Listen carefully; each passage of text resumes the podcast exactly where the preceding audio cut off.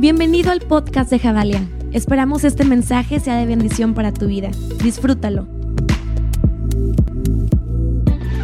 Bienvenidos a Javalia, ¿cómo están? Bienvenidos a casa. ¿Están disfrutando de lo que Dios está haciendo? Sí, ¿seguros? Sí.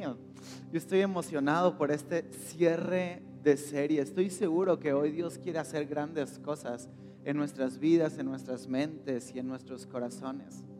Ah, y creo que hoy es un buen domingo para abrir nuestros corazones a la posibilidad del cambio, a la posibilidad de que Jesucristo se manifieste en nuestra vida. ¿Sabes?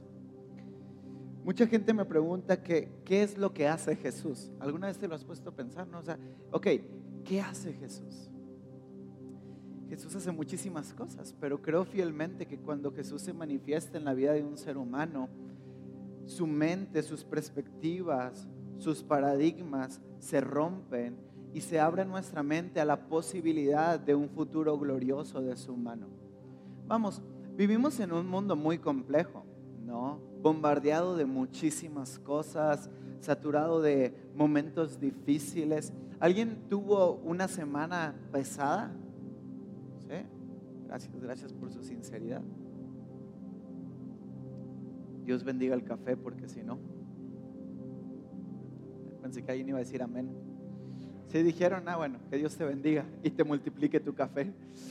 Ah, el mundo está lleno de momentos difíciles, de situaciones complicadas, de cargas. Hay veces que ya ni siquiera el mundo está lleno de momentos difíciles, nuestra mente está llena de momentos difíciles. No, ¿no te ha pasado eso que a veces dices, hey, ¿qué está pasando? Mi mente está hecha un caos, aunque afuera todo está bien, mi mente está como revolucionada. Yo creo fielmente que hay cuevas en nuestra mente que a veces están ahí y que hacen muchísimo daño a, nuestra vida, que nos consumen, ¿no? Y no sé si ha sentido o no, y es algo que platicaba un poquito en la noche de worship que tuvimos eh, el viernes. O sea, hay veces que te levantas en la mañana y no sabes ni qué está pasando, pero ya sientes que estás súper cansado. O sea, acabas de abrir los ojos, me explico. Llevas 16 horas dormido exageré un poco, y abres los ojos y, ya estás cansado. Es como, no, ya estamos cansados, ¿no? Hace, hace poquito saludé a una persona y le digo, ¿cómo andas cansado? Sí, ¿qué hiciste hoy? No, nada. Estoy cansado, ¿no? ¿Por qué? Porque a veces la vida y nuestra mente, sin darnos cuenta, yo, yo creo esto, yo creo que la vida es como un flujo, como un río, me explico. Imagínate un río que va fluyendo y va llevando muchas cosas, pero algunas cosas, las cosas más pesadas, empiezan a quedar en el fondo del río. Y llega un momento donde el fluir del agua se vuelve incompleto y ya no es tan cómodo. Y de repente te das cuenta que se hace como una mini presa, ¿no? Y, y empieza a haber una obstrucción para que las cosas fluyan. Y creo que nuestra vida muchas veces es así. Vamos caminando, vamos generando cosas, vamos emprendiendo, vamos teniendo relaciones, vamos haciendo eh, nuevas oportunidades a lo largo de la vida, pero se empiezan a quedar cosas en nuestra mente y en nuestro corazón. ¿Alguna vez te has puesto a pensar cuántas cosas estás cargando que no te corresponden? He platicado con gente que está amargada en la vida por decisiones que tomaron otras personas que ni siquiera le afectaron, pero simplemente se quiso poner en medio de esa decisión.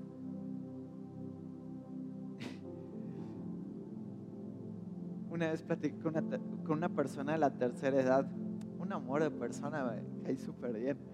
Y me decía, no, es que yo no quiero ver, yo no quiero ver eh, la tele mucho porque me afecta sea, cuando escucho en las noticias que le robaron a otra persona, me pongo a llorar porque me da coraje que le robaron a otra persona, aunque a mí no me hayan robado, pero yo tengo coraje que le robaron a alguien más. Y ahí estaba sufriendo por, por, las desdichas de alguien más, ¿no? Y creo que muchas veces así somos. Vamos por la vida, vamos, porque es diferente la misericordia y la compasión a un punto de lástima que afecta nuestras emociones y sentimientos, ¿me explico? La diferencia es que cuando tienes lástima afecta emoción y sentimientos. La compasión lo que hace es que te muevas y hagas algo para generar un cambio. ¿Estamos bien aquí? Y te has puesto a pensar qué estás cargando hoy que ni siquiera te corresponde a ti. ¿Cuántas cosas están encima del creyente que no lo dejan verdaderamente fluir en la libertad que Jesucristo pagó en la cruz del Calvario? Porque vamos, esa es la promesa que Isaías nos da. Va a venir y va a traer libertad a los cautivos, va a hablar del año nuevo agradable del Señor, va a romper las cadenas, las cárceles van a abrir y va a haber libertad en la humanidad. Y a veces entendemos, escuchamos, leemos de la libertad que Jesucristo pagó en la cruz del Calvario por nosotros, pero la vida es tan pesada que lo menos que sentimos es la libertad de Jesucristo. ¿Cuántas cosas cargamos como seres humanos que no nos corresponden? ¿Cuántas cosas cargamos en nuestra vida que ni siquiera estaban destinadas para nosotros? Y creo que Creo que el corazón tiene la capacidad de albergar un universo de dolor y un universo de ofensas y de malos entendidos. Y solo a la luz de la palabra y a la verdad del Espíritu Santo nuestro corazón puede ser expuesto para verdaderamente intercambiar cargas con Dios. Me encanta que Jesús jamás tiene un problema con que la gente esté cansada. ¿Me explico? De hecho, Él dice, hey, ven, intercambiemos cargas dame tus cargas si estás cansado, si estás trabajado, y yo te doy las mías, que es un yugo fácil y ligero de llevar. ¿no? Por eso yo siempre he creído que si alguien en la iglesia se siente cansado, ay no, es que son muchas las cosas, es porque tal vez no estás con Cristo, me explico, estás cargando algo tú con tus manos, pero no estás cargando a Cristo, porque su yugo es fácil y ligera su carga. Él hace que las cosas sean disfrutables. Él hace que, que se disfrute la vida. Él hace que la iglesia esté viva. Vamos a borrar. Él hace que la iglesia esté viva. Claro.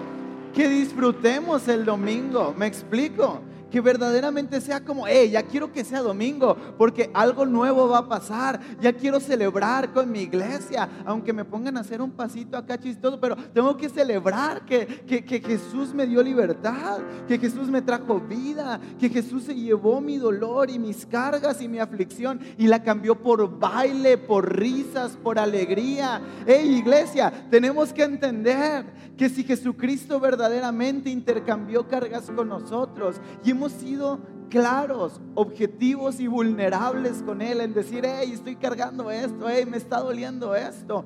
Su yugo es fácil y ligera su carga. La vida es fácil y, y llevadera.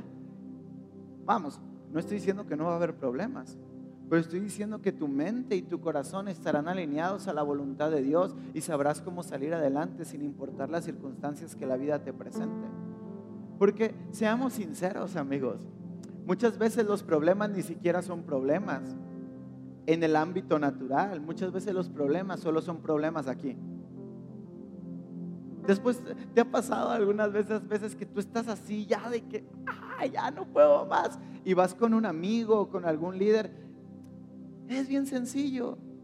Dos, tres palabras y dices, ah, no manches, nunca lo había visto así. ¿Te ha pasado? ¿O soy el único raro aquí? ¿Qué dices? Hey, por ahí viene la frase, me estoy ahogando en un vaso de agua, ¿no?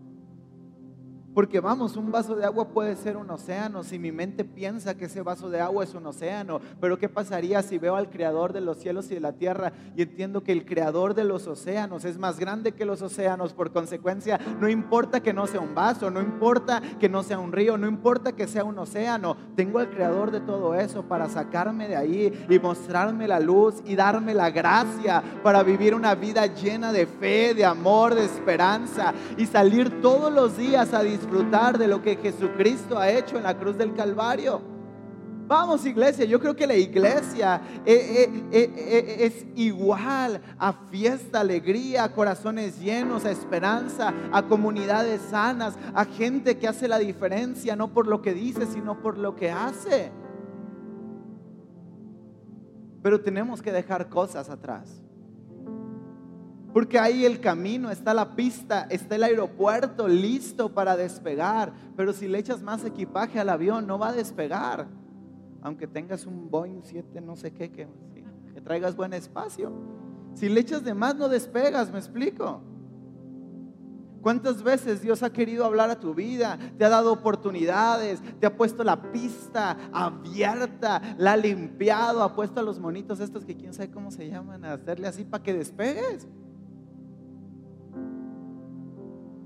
Y está el motorcito.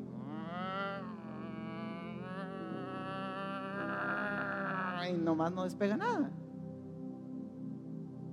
¿Cuántas veces por cosas del pasado, por cosas que ni cuenta nos damos, se han quedado guardadas en nuestra vida? Que aunque esté el aire a favor, que aunque está la, la pista despejada, nosotros seguimos estando en tierra. Y es doloroso, me explico. Es doloroso ver que aviones están volando, es doloroso ver que gente está creciendo, es doloroso ver que gente está... Y por eso muchos se quejan y hacen e, e, este tipo de, de aseveraciones, ¿no? ¿Por qué los que no vienen a la iglesia les va mejor que a los que vienen a la iglesia? Porque hay gente que es muy buena para hacer lo malo. Y a veces el creyente es muy malo para hacer lo bueno. ¿Me explico? Y ahí está la libertad de Jesús, ahí está su sangre, ahí está la oportunidad de decir, vamos, deja todas esas excusas, deja todos esos pensamientos, deja todo eso que te está condenando, que te está esclavizando y cree en mi verdad, cree en mi sangre, haz un intercambio conmigo. Y ahí está el creyente, híjole, no sé, porque se siente bien sentirse mal, porque me da una identidad incluso sentirme mal. He hablado con gente con problemas graves de, ansiedad y de depresión y de repente te das cuenta que pasan a un punto donde ya no es un problema psicológico, ya no es un problema emocional que las personas están viviendo, ya es parte de su identidad. Y ya no pueden sentirse cómodos no siendo como son.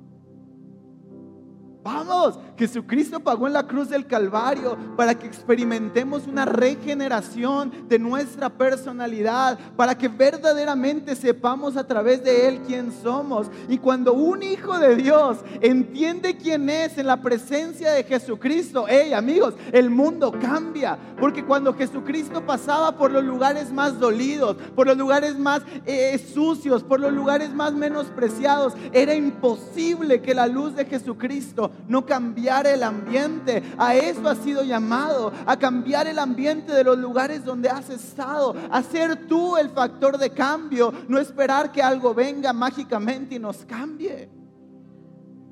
Durante muchos años, en el Antiguo Testamento, Dios era esta imagen de santidad inalcanzable. Me explico. Incluso en el tabernáculo, no sé si recuerdas, que los sumos sacerdotes tenían que entrar con una campanita en el pie. Y una cuerdita, ¿no?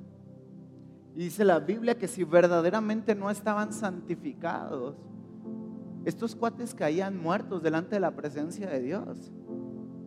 Porque vamos, la presencia de Dios no es un juego, me explico. A veces le queremos jugar un pie adentro y un pie afuera, ¿eh? estamos en un camino peligroso.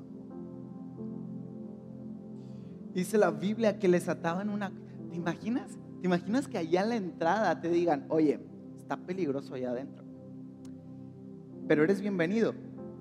Nada más déjame te amarro una cuerdita y una campanita por si te petateas, nomás sacarte así. ¿Entrarías? ¡Qué miedo!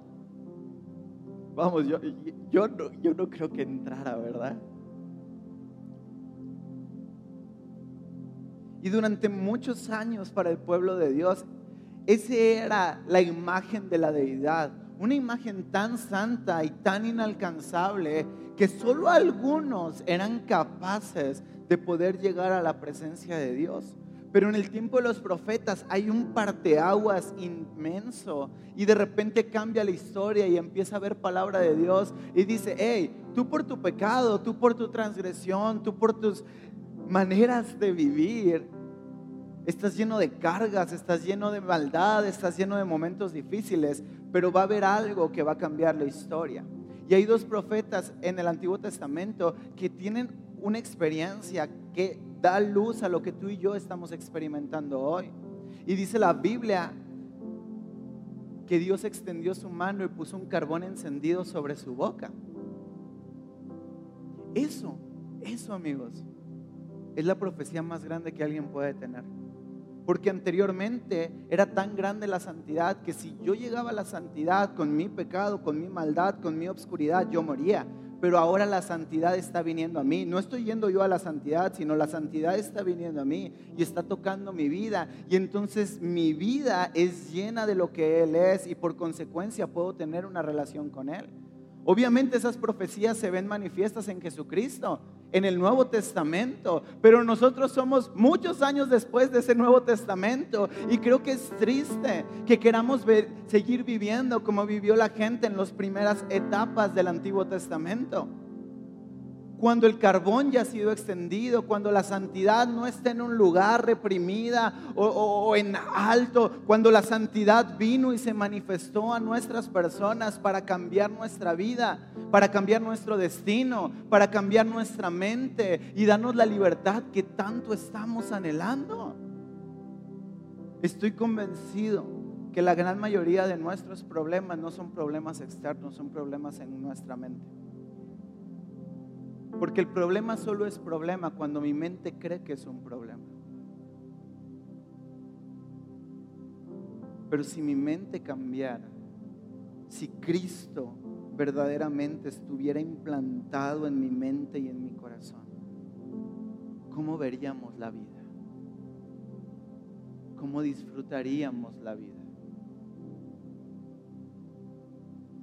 Amo hablar de libertad creo que es una de las cosas más grandes, intangibles e inmateriales que un ser humano puede tener. Porque la libertad no es esta parte de hacer lo que te dé tu regalada gana. Así, así dice mi mamá. Era la típica, mamá, ¿puedo hacer? Haz lo que te dé tu regalada. Ya, pues ya sabes que es un no, es un no medio amable.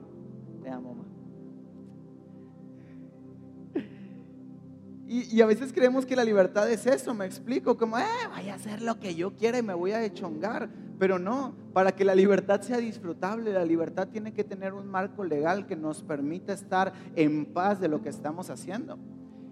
Yo he conocido gente que tiene esa, ya sabes, alguien conoce gente que nunca está conforme con nada, que todo le ven un pero. No señalen a nadie, no sean mala onda, no. Y así, o sea, neta, neta, para todo tienen un pero.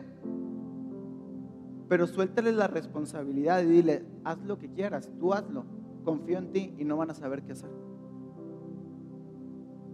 Porque como ya no hay un marco que los limite, se quedan sin la capacidad de poder hacer algo, de disfrutar la libertad. Porque la única manera de disfrutar la libertad es saber que hay un marco legal en el cual la libertad tiene un sentido. Cuando no hay nada, cuando no hay ley, entonces ¿qué sentido tiene la libertad? ¿Me explico? Cuando no hay un castigo, cuando no hay una cárcel, ¿qué sentido tiene la libertad? Por eso creo que el creyente muchas veces menosprecia la libertad de Jesucristo.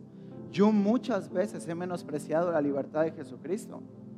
Yo me considero que nací en este mundo, en esta sociedad y en este sistema corrupto con ciertos privilegios porque al menos tenía una casa, tenía comida y al menos tenía una familia que me decía que me amaba.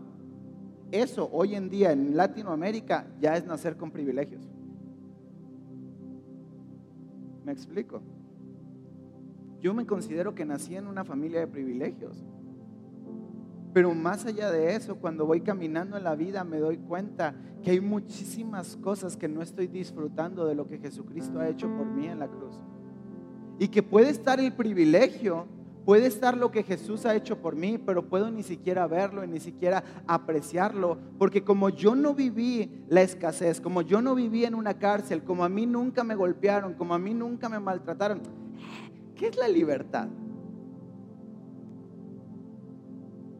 Hace un tiempo platicaba con una persona que estuvo siete meses secuestrado. Pregúntale si no valora lo que es la luz.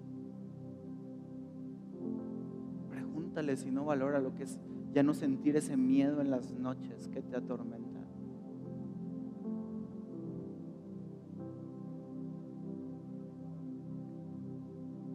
Jesús pagó en la cruz del Calvario por eso, para que tuviéramos luz, para que tuviéramos libertad, para que experimentáramos gracia.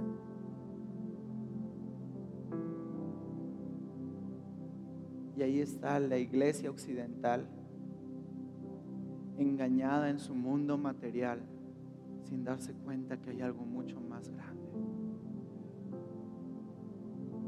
Escuchaba un pastor de Medio Oriente diciendo, era un conferencista internacional y le decían, le hacían preguntas acerca de por qué, por qué hay tanto sufrimiento en el mundo.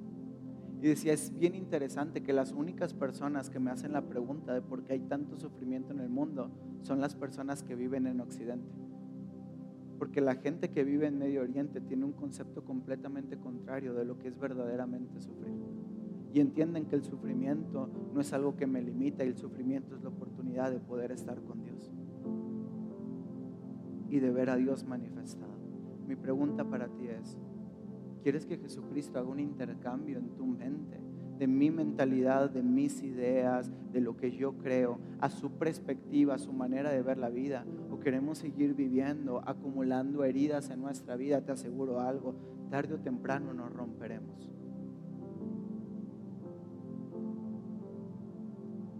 Yo sueño con una iglesia que disfrute a Cristo y predique a Cristo una iglesia que predique a Cristo y su vida esté más amarrada que otra cosa.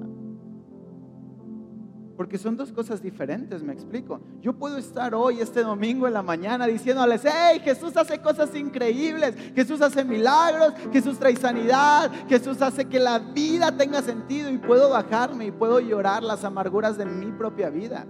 Porque puedo hablar de Él, pero vivirlo es otra cosa. Y yo creo con fe que lo que el Espíritu Santo hará en los últimos tiempos, que para mí son desde que Jesucristo nos dejó.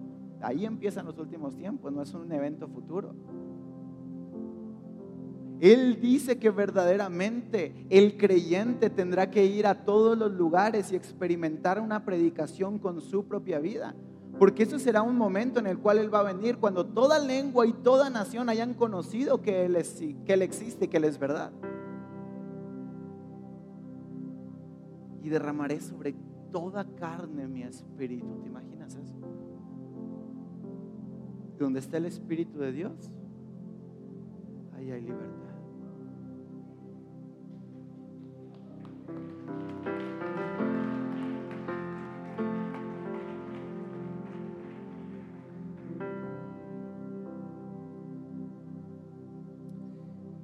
Jesús es entregado a a Poncio Pilato. Mateo 27, del 15 al 26. Una historia súper conocida. Ahora bien, durante las fiestas el gobernador acostumbraba a soltar un preso que la gente escogiera. Tenía un preso famoso llamado Barrabás. Así que cuando se reunió la multitud, Pilatos que sabía que le había entregado a Jesús por envidia, les preguntó, ¿a quién quieren que les suelte? ¿A Barrabás o a Jesús? Al que llaman Cristo. Mientras Pilatos estaba sentado en su tribunal, su esposa le envió el siguiente recado, no te metas con este justo, pues por, su, por causa de él hoy he sufrido mucho en sueños. Verso 20. Pero los jefes de los sacerdotes y los ancianos persuadieron a la multitud a que le pidieran a Pilato que soltara a Barrabás y ejecutara a Jesús. Al cual, ¿a cuál de los dos quieren que suelte? preguntó el gobernador. ¿Y la gente qué gritó? Vamos, grítenle. ¿Qué gritaron? Vamos, tiene un sentido. Grítenlo otra vez. ¿Qué gritaron?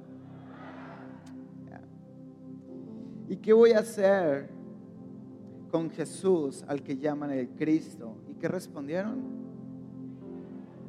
Vamos, tiene sentido. Grítalo otra vez. ¿Qué respondieron? Cuando Pilatos vio que no conseguía nada, sino que más bien se estaba formando un tumulto, pidió agua y se lavó las manos delante de la gente. soy inocente de la sangre de este hombre, dijo, allá ustedes. Esta declaración es la que me mata. Que su sangre caiga sobre nosotros y sobre nuestros hijos, contestó todo el pueblo. Entonces le soltaron a Barrabás, pero a Jesús lo mandaron a azotar y lo entregaron para crucificarlo. Muchas veces he leído esta historia, me explico, y hay muchas maneras de verla. Y sí creo que en algún punto nosotros somos Barrabás, que estábamos destinados y condenados a la muerte, pero solo por la introducción de Jesucristo en nuestra vida pudimos obtener libertad. Pero me quiebra la declaración que hace el pueblo. Cuando, Pilato se lava las manos, dice, que su sangre sea sobre nosotros y sea sobre nuestros hijos. Porque creo que muchas veces estamos tan aferrados a nuestro dolor, tan aferrados a nuestro pensamiento, tan aferrados a nuestra verdad, que incluso creemos con orgullo que nos gloriamos de nuestra manera de vivir. No, es que yo estoy bien y nos sentimos orgullosos de ser buenos para hacer lo malo.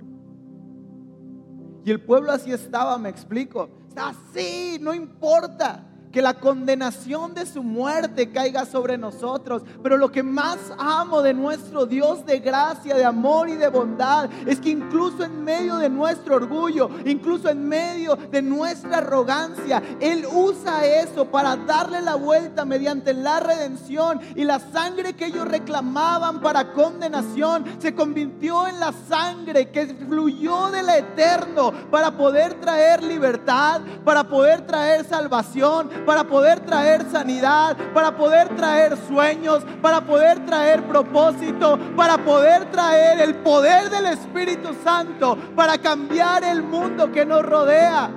Aunque tú hayas venido hoy en tu mente abrazando la condenación, déjame decirte que la sangre de Jesucristo está sobre ti.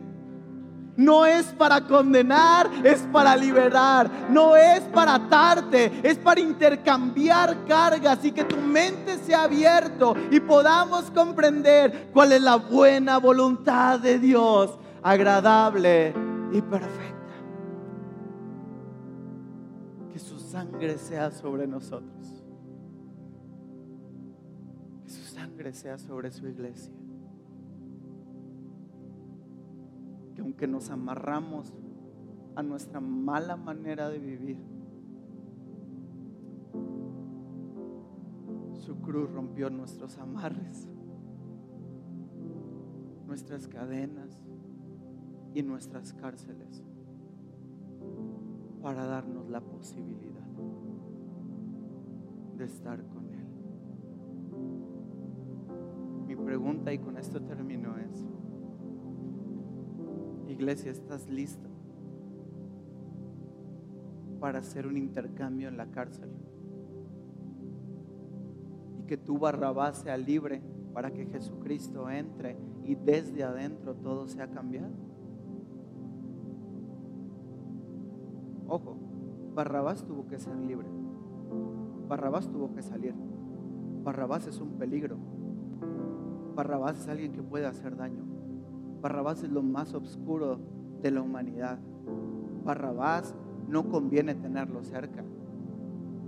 Pero solo cuando sale es cuando Jesucristo puede entrar y entonces su sangre puede actuar.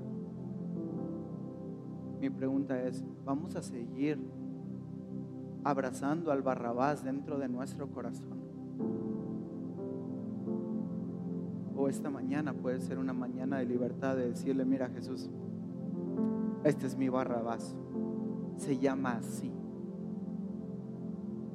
Se llama heridas en el corazón, se llama heridas con la iglesia, se llama situaciones sexuales desenfrenadas, se llama miedo, se llama dolor, se llama así. Este es mi Barrabás.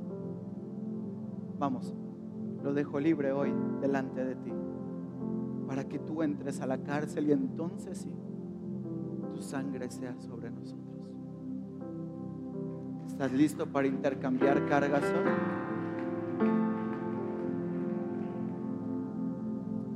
Ah, Espíritu Santo, hay libertad sobre tu iglesia. Espíritu Santo, hay libertad sobre tu iglesia. Vamos Jesús, este es, este es mi barrabas. Este este es mi dolor.